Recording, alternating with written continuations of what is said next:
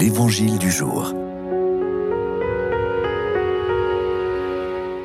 Bonjour, Évangile de Jésus-Christ selon Saint Marc. En ce temps-là, les apôtres se réunirent auprès de Jésus et lui annoncèrent tout ce qu'ils avaient fait et enseigné. Il leur dit, Venez à l'écart dans un endroit désert et reposez-vous un peu.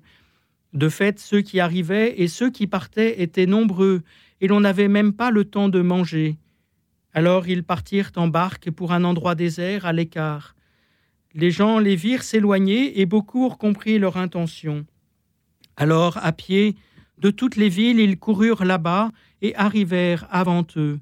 En débarquant, Jésus vit une grande foule. Il fut saisi de compassion envers eux, parce qu'ils étaient comme des brebis sans berger. Alors il se mit à les enseigner longuement. Ce passage de l'Évangile, selon saint Marc, fait suite à celui de la messe de jeudi qui présentait l'envoi en mission des douze apôtres. Maintenant, les douze sont de retour et ils font comme une relecture, un rapport de tout ce qu'ils ont vécu, ce qu'ils ont fait ou enseigné. On peut imaginer la joie des apôtres. Jésus leur propose donc un moment d'intimité. Venez à l'écart. Mais la foule n'entend pas les choses de la même façon. Elle est partout, elle va dans tous les sens. Il faut saisir l'émotion de Jésus devant cette foule. Il fut saisi de compassion pour eux. Littéralement, ses entrailles étaient prises d'émotion. Ils n'ont pas de vraie prédication, ils n'ont pas la nourriture dont ils ont besoin, ils n'ont pas le pasteur pour les conduire. Alors Jésus se fait le berger dont cette foule a besoin. Il prend soin de ce peuple qui vient à lui.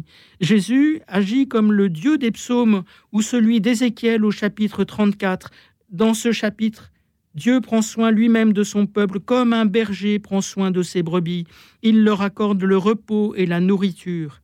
Jésus se révèle ici comme Dieu qui enseigne, qui donne le repos et plus tard qui nourrira. Ce ne sont plus seulement les apôtres qui peuvent vivre un moment d'intimité avec Jésus, mais toutes ces foules qui peuvent venir vers le vrai berger. Alors, aujourd'hui, soyons comme ces foules.